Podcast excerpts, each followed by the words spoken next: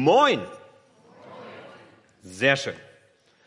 Ich habe für den Start ein Zitat mitgebracht, wie ich das manchmal so gerne tue.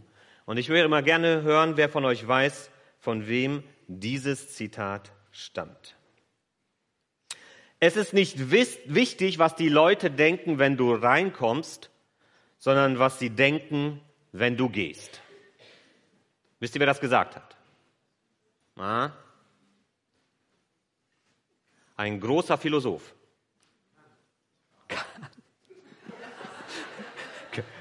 nah dran, nah dran. Ein großer, jetzt die Fußballer, ein großer Fußballphilosoph.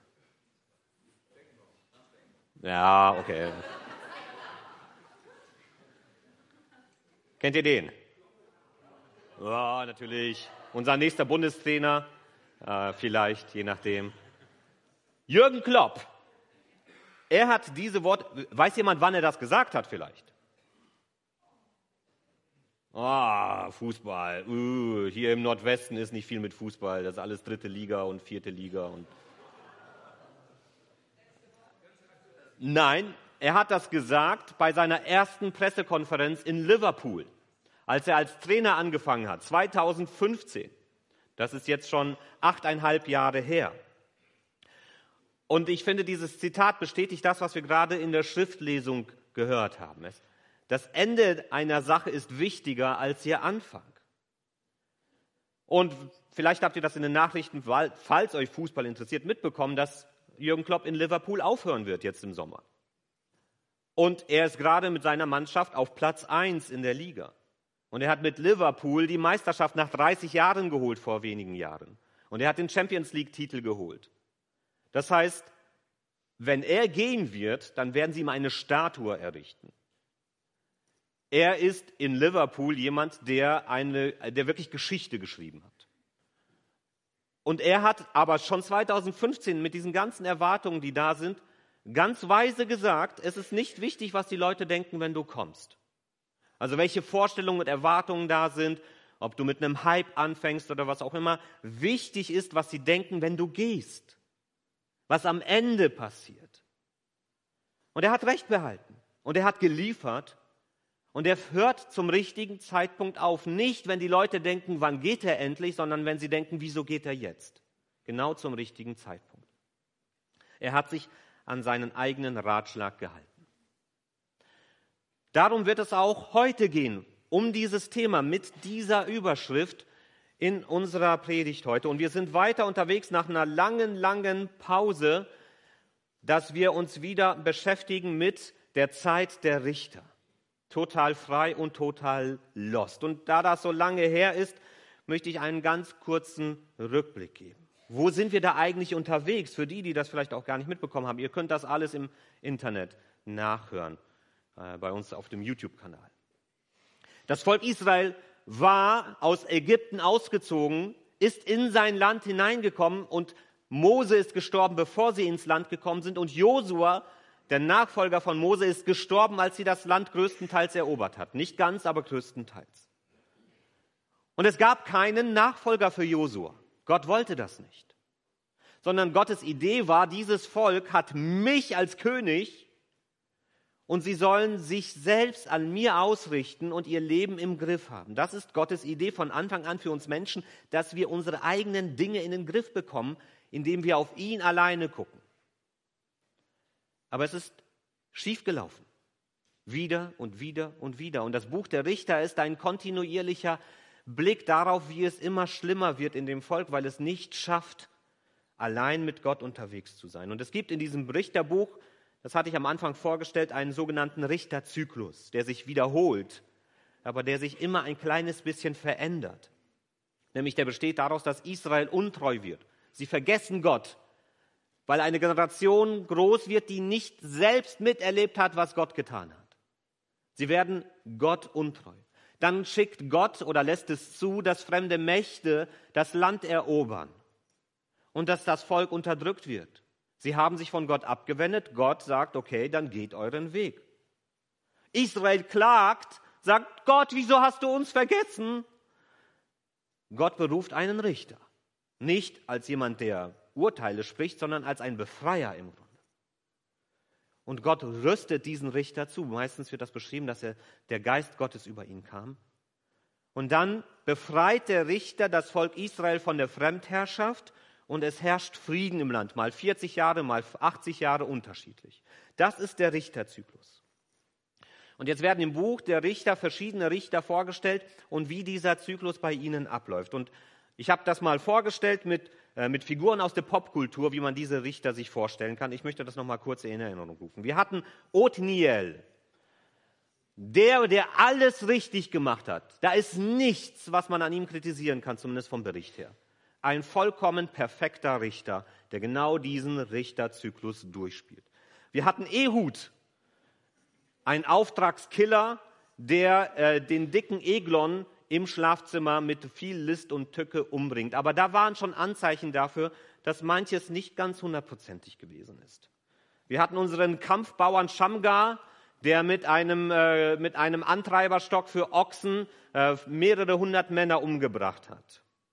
Und dann hatten wir quasi eine Truppe von verschiedenen Leuten, Deborah und Barak, aber auch die Jael war mit dabei, die dann am Ende den General umgebracht hat. Und die haben zusammen für Ordnung gesorgt.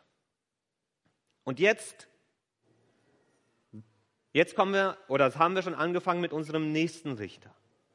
Und eine Beobachtung, die man machen kann in dem Buch, ist, dass die Geschichten der Richter immer länger werden, immer ausführlicher werden und gleichzeitig aber auch je länger sie werden, umso, umso unglücklicher verläuft da was da passiert. Und umso weniger entspricht das dem, was Gottes Idee war. Der Zyklus bricht immer mehr zusammen. Es ist ein schleichender Niedergang.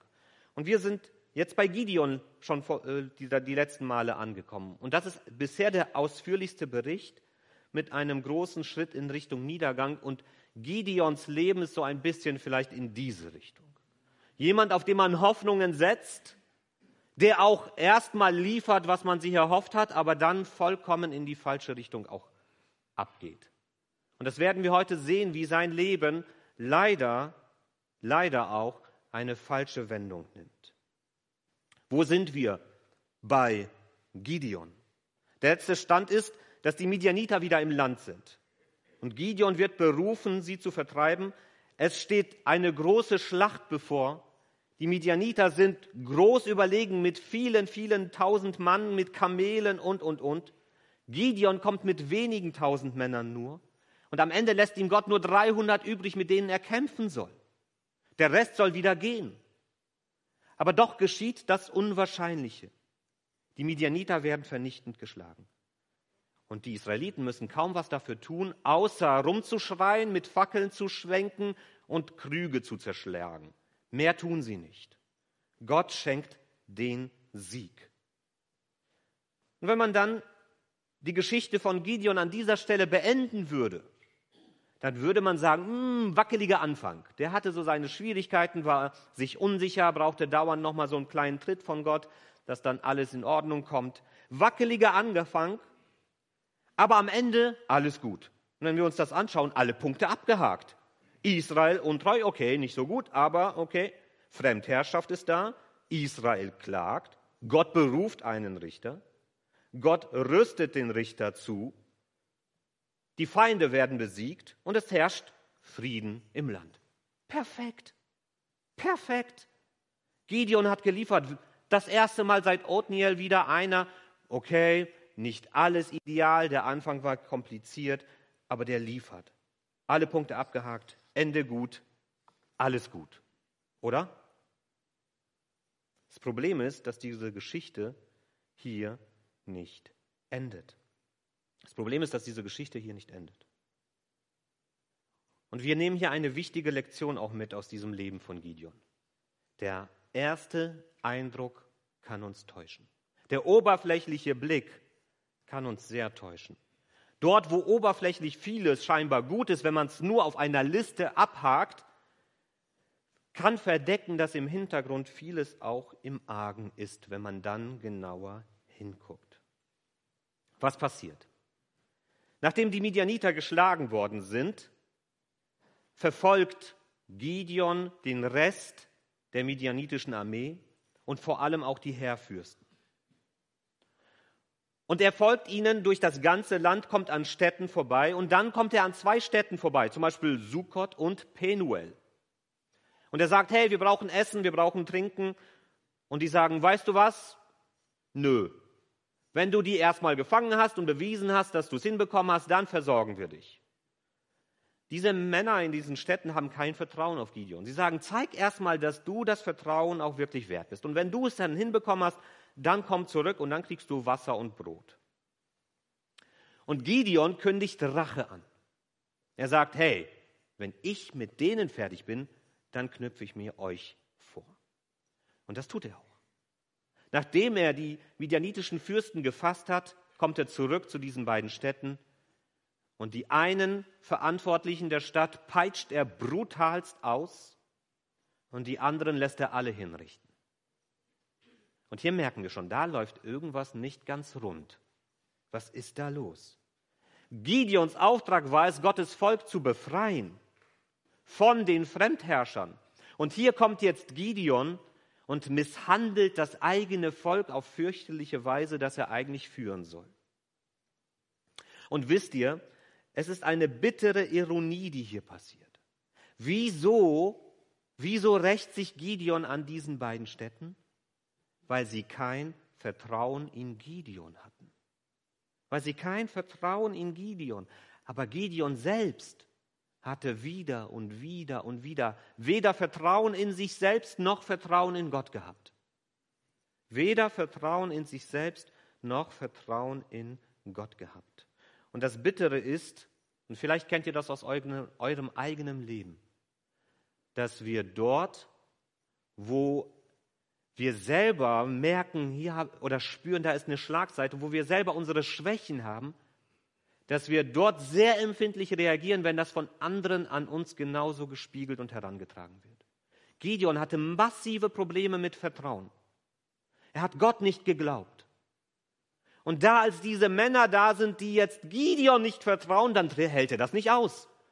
Da platzt ihm der Kragen.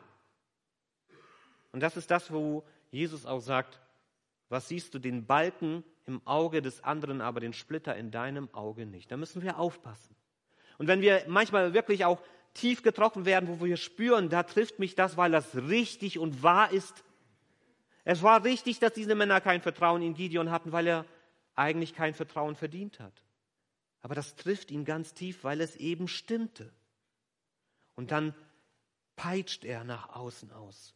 Dann ist dieser, diese Wucht da, weil das einen so tief trifft.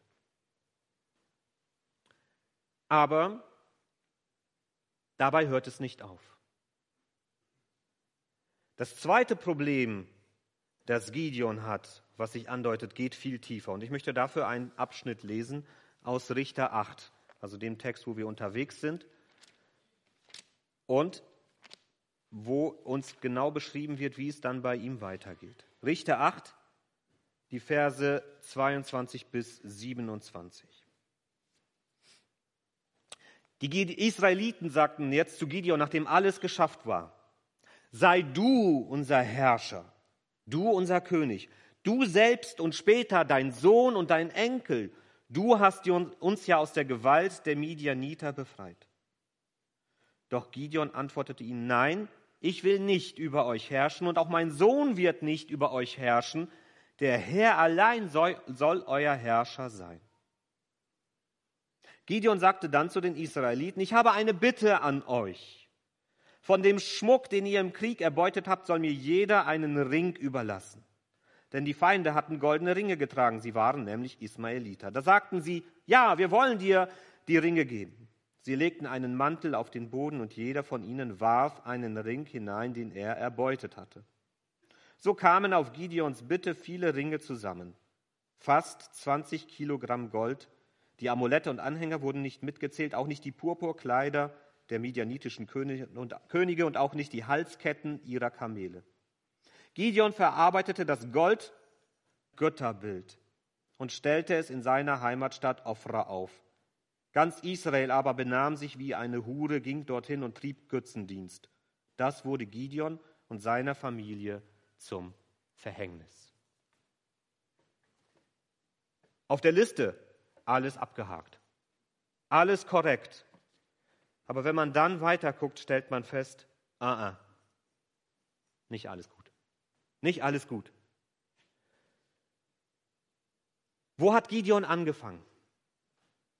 Gideon hat angefangen als, ähm, das kommt später, Gideon hat angefangen, als er dann beauftragt wurde von Gott.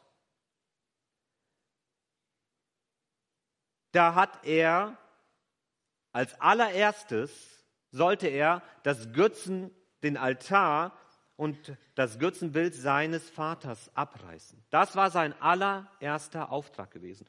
Ordnung zu Hause schaffen. Und hier, hier geht jetzt der ganze Zyklus bei Gideon zurück an den Punkt, dass er selber wieder ein Götzenbild erstellt. Aber es ist schon vorher ein kleines Problem auch da, in der Haltung, die er offenbart, als die Israeliten auf ihn zukommen. Was haben sie ihm gesagt? Sie haben ihm gesagt, du hast uns befreit, sei du unser König und dann dein Sohn und dein Enkel. Gideon widerspricht dem Wunsch, König zu sein. Gott soll herrschen. Eine gute, fromme Aussage. Sehr richtig, sehr gut. Ein Vorbild. Aber auf den zweiten Punkt, du hast uns befreit, also du hast uns gerettet, da geht Gideon nicht drauf ein.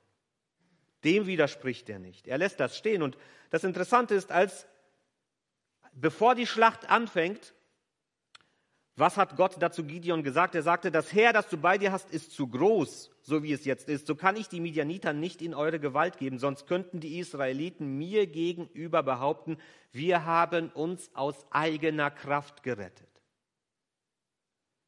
Und als die Israeliten jetzt zu Gideon sagen, du hast uns gerettet, da hätte Gideon sagen müssen, nein, Gott hat euch gerettet. Ich habe nur daneben gestanden und das gesagt, was er mir getan, äh, getan, was er mir gesagt hat. Aber das lässt er stehen. Und das zeigt schon eben, dass da auch in seinem Herzen auch dieser, diese, eine Überheblichkeit reinkommt, dass er es im Griff hat. Aber das zweite eben mit dem Götzenbild, das erinnert eine, eine andere Situation in der Zeit Israels. Und es ist fast ganz ähnlich beschrieben. 2. Mose 32. Da befahl ihnen Aaron, reißt die goldenen Ringe ab, die euren Frauen, Söhne und Töchter an den Ohren tragen, bringt sie her zu mir. Und sie rissen die goldenen Ringe von den Ohren und brachten sie Aaron. Der nahm das Gold von ihnen entgegen, dann bearbeitete er es mit dem Meißel und machte ein goldenes Kalb daraus. Da riefen sie, das sind deine Götter Israel, die haben dich aus dem Land Ägypten geführt. Die haben dich aus dem Land Ägypten geführt. Fast die gleiche Situation. Gideon sagt, gebt mir euer Gold. Und er macht ein Götzenbild daraus und die Israeliten kommen zu diesem Götzenbild und beten es an. Gideon kommt dort an, wo sein Vater gestartet ist und wo er eigentlich mit brechen sollte, aber er bricht nicht damit, sondern er führt das weiter und bringt das Volk wieder von Gott weg. Und das ist tatsächlich etwas ganz Neues im Richterzyklus. So problematisch vielleicht manche Sachen bei den anderen Richtern waren. Am Ende haben sie die Israeliten zu Gott zurückgeführt. Gideon am Ende führt sie von Gott weg. Führt sie von Gott weg. Und das ist sehr, sehr bitter. Sehr, sehr bitter. Was nehmen wir von Gideon mit, wenn wir auf sein ganzes Leben schauen? Es sind drei Punkte, die ich euch mitgeben möchte. Das erste ist, glaube nicht an dich selbst, sondern finde dich selbst, indem du Gott Glauben schenkst. Glaube nicht an dich selbst, sondern finde dich selbst, indem du Gott Glauben schenkst. Das ist das Erste, was wir mitnehmen können, wenn wir auf das ganze Leben von Gideon schauen. Glaube an dich selbst. Diese Aussage taucht immer wieder auf, wenn man das auch mal guckt in irgendwelchen Küchenpsychologie-Ratgebern oder in Werbung oder in Filmen oder sowas. Have faith in yourself. Es ist ein zweischneidiges Schwert. Ja, jeder Mensch hat Gaben und Fähigkeiten und wir müssen nicht so tun, als wäre das nicht so. Jeder von uns hat Dinge, die er tut. Und das Gute, das wir haben, das Gott uns auch geschenkt hat in uns, dürfen, sollen wir wertschätzen und wahrnehmen. Wir sollen dankbar sein dafür, auf jeden Fall. Und wir dürfen auch das Gute nehmen und Vertrauen darauf haben, dass Gott mit diesem Guten auch etwas Gutes gestalten will. Aber das Problem ist, dass unser Leben nicht so einfach ist, dass es nur gut ist. Das wird uns heute manchmal eingeredet. Du bist gut. Das Problem ist immer nur von außen heran an dich getragen. Nein, so ist das nicht. Jeder Mensch ist überlagert. Das Gute im Menschen überlagert von Dingen, die Brüche und Verletzungen in unserem Leben sind, auch Sünde, die unser Leben verzehrt. Und wenn wir dann sagen, glaube an dich selbst, was bedeutet das dann? Was heißt das dann? Wenn ich so komplex bin als Mensch und in der Lage, unglaublich schlechte Dinge zu tun, unglaublich böse zu sein. Jeder von uns hat das in sich drin, diese Möglichkeit. Glaube an dich selbst ist auf der einen Seite zu breit formuliert, denn wir sind eben nicht nur gut. Wir sind eben nicht nur gut. Und es gibt Dinge, die möchte ich nicht in mir stärken. Und auf der anderen Seite ist es zu eng. Glaube an dich selbst ist zu eng, weil es uns auf uns selbst zurückwirft. Ich und ich habe mich nur im Blick. Das ist viel zu eng. Gideon hätte in seiner ganzen Verunsicherung Glaube an dich selbst nicht geholfen. Da war nichts, woran er hätte glauben können. Und manchmal, wenn wir so auf uns selbst zurückgeworfen sind, merken wir, ich kann mir selbst ja gar nicht glauben. Ich bin gar nicht in der Lage dazu, weil da diese ganzen Zweifel sind, diese ganze Unsicherheit. Wie soll ich an mich selbst glauben? Und dann brauchen wir die Ansprache von außen. Dann brauchen wir den Blick von außen, von Menschen, die uns von außen wahrnehmen. Wir brauchen Zuspruch von Menschen, die uns kennen. Und niemand kennt dich besser als Gott. Niemand weiß besser, wer du bist, als Gott. Und deshalb ist das Erste, was wir bei Gideon lernen dürfen, nicht, dass wir an uns selbst glauben. Das heißt nicht, dass wir uns abwerten müssen, aber, sondern dass wir darauf hören, was hat Gott über mich zu sagen. Und dass ich mich darin dann finde, in meiner ganzen Vielschichtigkeit. In den Sprüchen steht folgender Vers. Vertrau auf den Herrn von ganzem Herzen und stütze dich nicht auf deinen Verstand. Achte auf ihn bei allem, was du tust, dann ebnet er dir den Weg. Vertrau auf den Herrn und nicht auf deinen Verstand. Ich möchte dabei deutlich sagen, mir geht es hier nicht um, die auch manchmal in unseren freikirchlichen Kreisen im Pietismus drinne war, und so eine Wurmtheologie. Ich armer Wurm, ich kann doch gar nichts und bin nur durch und durch böse und schlecht. Das ist falsch. Das gibt Gott nicht die Ehre, denn Gott hat uns so nicht geschaffen. Also es geht hier nicht um eine Wurmtheologie, wo ich mich ganz niedrig machen muss und ganz klein machen muss, als wäre nichts und gar nichts gut in mir. Aber dieser Vers warnt uns auch vor einer eben positiven Küchenpsychologie. Glaube an dich selbst und dann wird schon alles gut werden. Nein, auch das ist falsch, sondern die Wahrheit liegt hier in der Mitte. Dass wir uns bewusst machen dürfen, Gott ist da, Gott geht mit mir mit, Gott sieht mich, Gott liebt mich. Und Gott zeigt mir, wer ich bin. Und er zeigt mir, was ich kann. Und er zeigt mir auch, was ich nicht kann. Er kennt meine Begrenzungen. Und er kann meine Begrenzungen nehmen mit seiner Kraft und trotzdem etwas Gutes daraus entstehen lassen. Ich habe einen realistischen Blick auf mich selbst. Glaube nicht an dich selbst, sondern finde dich selbst, indem du Gott Glauben schenkst. Das ist das Erste. Das Zweite ist, wer stehe, sehe zu, dass er nicht falle. Wer stehe, sehe zu, dass er nicht falle. Im Erfolg ist der Samen des Scheiterns bereits manchmal angelegt. Das ist etwas, was sehr paradox auf den ersten Blick wirkt. Aber wir erleben das immer wieder, zum Beispiel auch bei Unternehmen. Unternehmen, die unglaublich erfolgreich sind zu einer bestimmten Zeit. Und manchmal kann man schon 10, 20 Jahre später sehen, von dem Unternehmen ist nichts mehr übrig. Und gerade in dem Moment, wo man denkt, boah, was kann denen noch passieren? Die sind so erfolgreich und groß, ist das, was sie später kaputt gehen lässt, schon angelegt in diesem Erfolg. Weil Erfolg hat die Folge, dass wir überheblich werden, selbstgefällig. Und dass wir auch in so ein Sicherheitsbedürfnis hineinrutschen, bloß nichts ändern. Das läuft jetzt. Und jetzt dürfen wir bloß nichts anfassen. Und darin liegt dann schon die Wurzel auch für das Scheitern drin. Und ironischerweise kann gerade Erfolg dazu führen, dass es abwärts geht. Und das betrifft nicht nur Unternehmen, es betrifft auch Gemeinden. Es betrifft auch Gemeinden. Wie oft erlebe ich das auch bei uns im Bund oder durch andere Erzählungen, wie man hört, wie Gemeinden, die vielleicht noch vor 10, 20 Jahren 300, 400, 500 Mitglieder haben, hatten eine blühende Jugend und innerhalb von kurzer Zeit ist das alles zusammengebrochen und da werden Gemeinden dicht gemacht oder da sind dann vielleicht noch 20, 30 Leute da. Verstehe, sehe zu, dass er nicht falle. Das ist aus 1. Korinther 10. Du meinst also festzustehen, dann pass auf, dass du nicht zu Fall kommst. Dass etwas gut läuft, ist kein Selbstläufer. Dass etwas nach vorne geht und sich entwickelt, ist keine Selbstverständlichkeit. Auch nicht in Gemeindeleben. Und ich war in den letzten Wochen oft auch in verschiedenen Kreisen unterwegs, auch mit anderen Pastoren.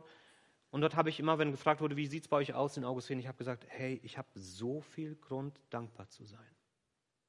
Ich habe so viel Grund, hier dankbar zu sein. Wenn man mitbekommt, dass immer noch bei anderen Gemeinden auch der Gottesdienstbesuch sich halbiert hat durch Corona und andere Sachen. Und hier sehe ich so viele Menschen. Manche von euch kenne ich überhaupt nicht. Ich sage mal, ich, ich weiß manchmal gar nicht, wer hier sitzt. Ja, das äh, gerne. Kommt auf mich zu. Ich sage euch gern Hallo. Aber das ist, ich hab, wir haben echt Grund als Gemeinde dankbar zu sein. Wenn ich daran denke, dass wir, dass wir die, den Wahnsinn eingegangen sind, zwei Hauptamtliche anzustellen. Das ist irre. Leute, ich sage euch, das ist irre. Und dass wir das hinbekommen. Wenn ich sehe, was bei Kaffee und Klamotte passiert, dass die gar nicht wissen, was sie, dass sie ein halbes Jahr manchmal schließen müssen, teilweise, weil sie einfach so viel Zulauf haben und, und, und nicht zu viel Geld einnehmen dürfen. Wenn ich sehe, was in, im Kindergottesdienst los ist, wenn wir mal gucken, da sind manchmal 30, 40 Kinder drin.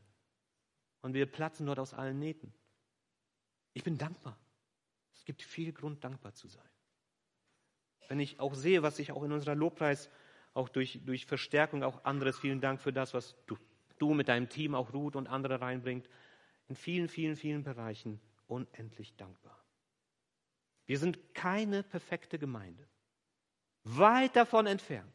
Alleine, weil der Pastor nicht perfekt ist, den kenne ich. Wir sind keine perfekte Gemeinde, aber wir haben viel Grund, dankbar zu sein. Wir haben Grund, uns zu freuen.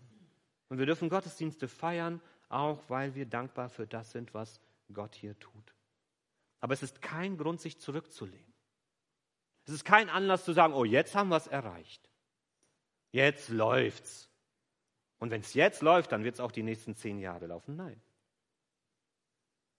Jetzt läuft's, aber es heißt nicht, dass es immer laufen muss. Und deshalb ist das die Herausforderung für uns. Gerade wenn wir dankbar sind, eben nicht in eine Überheblichkeit und Selbstgefälligkeit zu fallen, sondern auf die Knie zu gehen und zu beten. Ich möchte euch wirklich bitten, betet für uns als Gemeinde. Betet dafür, dass Gott mit uns als Gemeinde seinen Weg geht, ohne dass wir ausbrennen oder ohne dass wir uns zurücklehnen, sondern dass er einen guten Weg mit uns geht.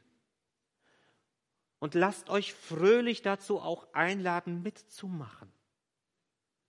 Mitzumachen. Gemeinde ist keine Selbstverständlichkeit.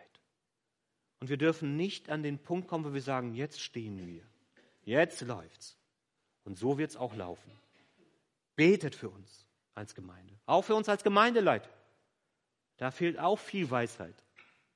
Und wir stehen auch vor Fragen, wo wir manchmal nur Fragezeichen haben aber betet auch für die einzelnen Arbeitsbereiche und überlegt auch, wo ihr selbst auch einen Beitrag leisten könnt, so klein er manchmal auch ist. Aber dass wir alle zusammen uns nicht in eine Selbstgefälligkeit be bewegen, sondern weiter fröhlich mit anpacken und fröhlich mitgestalten, mitdenken und nach vorne gehen. Und das Letzte ist, ein gutes Ende ist wichtiger als ein guter Anfang aus, diesem, aus der Schriftlesung. Verlier Jesus bei deinem Lebenslauf nicht aus dem Blick und vergiss nicht, welche Etappe du gerade läufst. Ein gutes Ende ist wichtiger als ein guter Anfang. Ich habe noch eine Figur. Ich hatte überlegt, ob ich Gideon mit dieser Person vergleiche, aber es passt dann vom ganzen Schluss her nicht. Sven weiß, woher das ist. Welche Szene ist das? Weiß das jemand? Herr der Ringe. In Mordor, am Berg der Verdammnis. Ich hoffe, ich spoile hier jetzt keinen die Geschichte von Herr der Ringe, aber ähm, guckt es euch an. Wenn man die Extended Version guckt von den Filmen, dann ist man nach 13, 14 Stunden an diesem Punkt angekommen. Dieser Ring muss in diese Flammen des Berges hineingeworfen werden, um zu vernichtet zu werden. Es ist ein Ring der bösen Macht. Und er muss vernichtet werden. Und Frodo trägt diesen Ring bis an diesen Berg, steht vor diesem Abgrund. Und was macht er? Was macht er? Er dreht sich um und ist kurz davor, diesen Ring anzuziehen und zu sagen, ich werde ihn nicht vernichten. Das ist das, wo Gideon davor stand. Den Ring der Macht in seiner Hand und die Frage, was mache ich jetzt damit? Ich behalte ihn. Ich behalte ihn. Genau das Falsche. Frodo wird gerettet durch einen, durch einen ganz unglücklichen Zufall oder glücklichen Zufall. Und er wird bewahrt davor, dieses Schicksal zu nehmen, dass es dann schiefgelaufen ist. Aber es hätte schieflaufen können. Ein gutes Ende ist wichtiger als ein guter Anfang. Das ist das, was wir gelesen haben. Das Ende einer Sache ist besser als ihr Anfang. Langmut, worüber ich auch beim letzten Teil gesprochen ist besser als Hochmut. Geduld zu haben, dran zu bleiben. Und ich erlebe das immer wieder. Und ich sehe das, auch bei guten Freunden habe ich das gesehen. Die starten gut mit Jesus. Da ist am Anfang diese Begeisterung, dieses Spüren, da ist ein Gott, der mich liebt. Jesus ist da und er befreit mich. Ja. Dann sind Menschen voller Begeisterung und das ist schön anzusehen, wie Menschen ihren Weg mit Jesus anfangen. Aber dann kommt das Leben. Dann kommen Enttäuschungen und Widerstände im Leben. Und dann verfliegt die erste Begeisterung. Man merkt, Leben mit Jesus ist auch nicht 50 Jahre Flitterwochen, sondern da sind Ablenkungen im Leben. Da muss man überlegen, was für Prioritäten setze ich, welche Rolle spielt das Geld und der Beruf in meinem Leben. Und das wird manchmal faszinierender, weil man dort sehr schnell auch Bestätigung finden kann oder ein Sicherheitsbedürfnis abdenken kann und man meint, das ist das, worauf es ankommt. Karriere, Erfolg, Geld werden wichtiger. Jesus bringt das Beispiel vom vierfachen Acker, wo genau diese Sache beschrieben wird. Und dann passiert das, dass Menschen, die gut mit Jesus gestartet sind, voller Begeisterung Halleluja rufen, dann langsam entweder von Jesus sich wegdriften, wie er dann irgendwo im Rückspiegel dann stehen bleibt und sie fahren ihren Weg einfach alleine weiter. Oder wie sie sich auch bewusst von ihm abwenden und sagen, nein, Jesus, du hast mich enttäuscht, weil Menschen mich enttäuscht haben, Christen haben mich enttäuscht, Gemeinde hat mich enttäuscht, ich wurde hier verletzt. Ich will nichts mehr mit dir zu tun haben. Das ist eine Gefahr. Das passiert. Oder, anderes Beispiel, es gibt Leiter, gute Menschen, die etwas aufbauen, die Pioniere sind, etwas starten, auch Gemeindewerke oder, oder christliche Werke, auch dort passiert das. Sie führen das einen guten Weg, 20, 30, 40 Jahre und dann 50 Jahre und 60 und, und sie verpassen den Augenblick, wo man einfach sagt, hey, jetzt dürfen andere dran. Jetzt müssen neue dran. Die dann den Augenblick verpassen, auszusteigen, zu sagen, Ich habe es jetzt gut gestartet, aber ich vertraue darauf, dass andere es weiterführen, auch wenn das vielleicht sich ganz anders entwickeln wird, als ich das gedacht habe. Neue Leute mit hineinzunehmen, sie ranzulassen, sich entwickeln zu lassen. Und dann passiert das Unternehmer, aber auch in christlichen Werken, dass die, die ein Werk aufbauen, mit viel Mühe es dann mit ihrem Hintern wieder abreißen mit ihrer Sturheit, weil sie nicht bereit sind loszulassen, weil sie dran hängen und nicht merken, dass der Zeitpunkt da war, etwas abzugeben. Es braucht enorm viel Weisheit zu erkennen, wann der richtige Moment da ist, eine Etappe im Leben zu beenden und eine neue Etappe zu beginnen. Gideon hat gesagt, Gott soll herrschen, aber am Ende hat er sich selbst trotzdem wie ein Herrscher aufgeführt. Und das Bittere ist, er sagte, nicht meine Kinder und Enkel sollen herrschen, aber sein Sohn übernimmt dann die Macht, indem er alle anderen Geschwister tötet. Genau das, was Gideon eigentlich nicht wollte, passiert, weil Gideon an diesem Punkt nicht die Weisheit hatte, zu merken, wohin sein Weg ihn führt. Und in diesem Bereich, gerade wenn es darum geht, das Ende auch zu sehen und einen Absprung zu schaffen, ist mir Johannes der Täufer ein Vorbild. Ich liebe es, über Johannes den Täufer zu predigen. Als Jesus auftaucht und die Leute ihn fragen, Johannes, da ist dieser andere Wanderprediger, was sollen wir machen? Die Leute laufen alle zu ihm. Da hat Johannes nicht gesagt, ja, dem werde ich zeigen, wer der bessere Prediger ist. Sondern Johannes hat gesagt, der ist es, auf den es ankommt. Der muss größer werden und ich muss unwichtiger werden. Und ich wünsche mir, dass wir in all den Fragen, die wir haben, und ich weiß nicht, in welcher Situation du steckst, wo das für dich vielleicht relevant wird, dieser Gedanke, aber dass du halt eben dir bewusst machst, auch vom Ende her zu denken. Erstens mit Jesus dran zu bleiben, Jesus nicht aufzugeben, auch wenn du Enttäuschungen erlebst, wenn, wenn du vielleicht auch das, das Leben mit Jesus sich anders entwickelt, als du es dir gedacht hast, einfach auch an Jesus dran zu bleiben deinen Blick auf Jesus zu werfen. Aber auch nicht aus dem Blick zu verlieren, was ist mein Auftrag? Was ist gerade meine Etappe? Wo bin ich gerade unterwegs? Und dann auch den Ausstieg zu finden, wenn du merkst, jetzt ist auch ein Endpunkt erreicht. Und ich gebe das ganz ehrlich hierzu, ich wünsche mir, dass ich das auch hinbekomme. Dass ich auch irgendwann merke, okay, hier geht eine Etappe zu Ende und es muss was Neues beginnen. Und ich wünsche euch, dass ihr das selbst in eurem Leben auch immer wieder die Weisheit habt, zu gucken, was ist dran und was nicht. Das Ende ist wichtiger als der Anfang. Mit Jesus ins Ziel zu gehen, vielleicht auch auf Krücken oder vielleicht auch ganz langsam, ist wichtiger, als im Sprint zu starten und mittendrin die Puste ausgehen zu lassen. Ich wünsche euch, dass ihr das selbst für euch erleben dürft. Amen.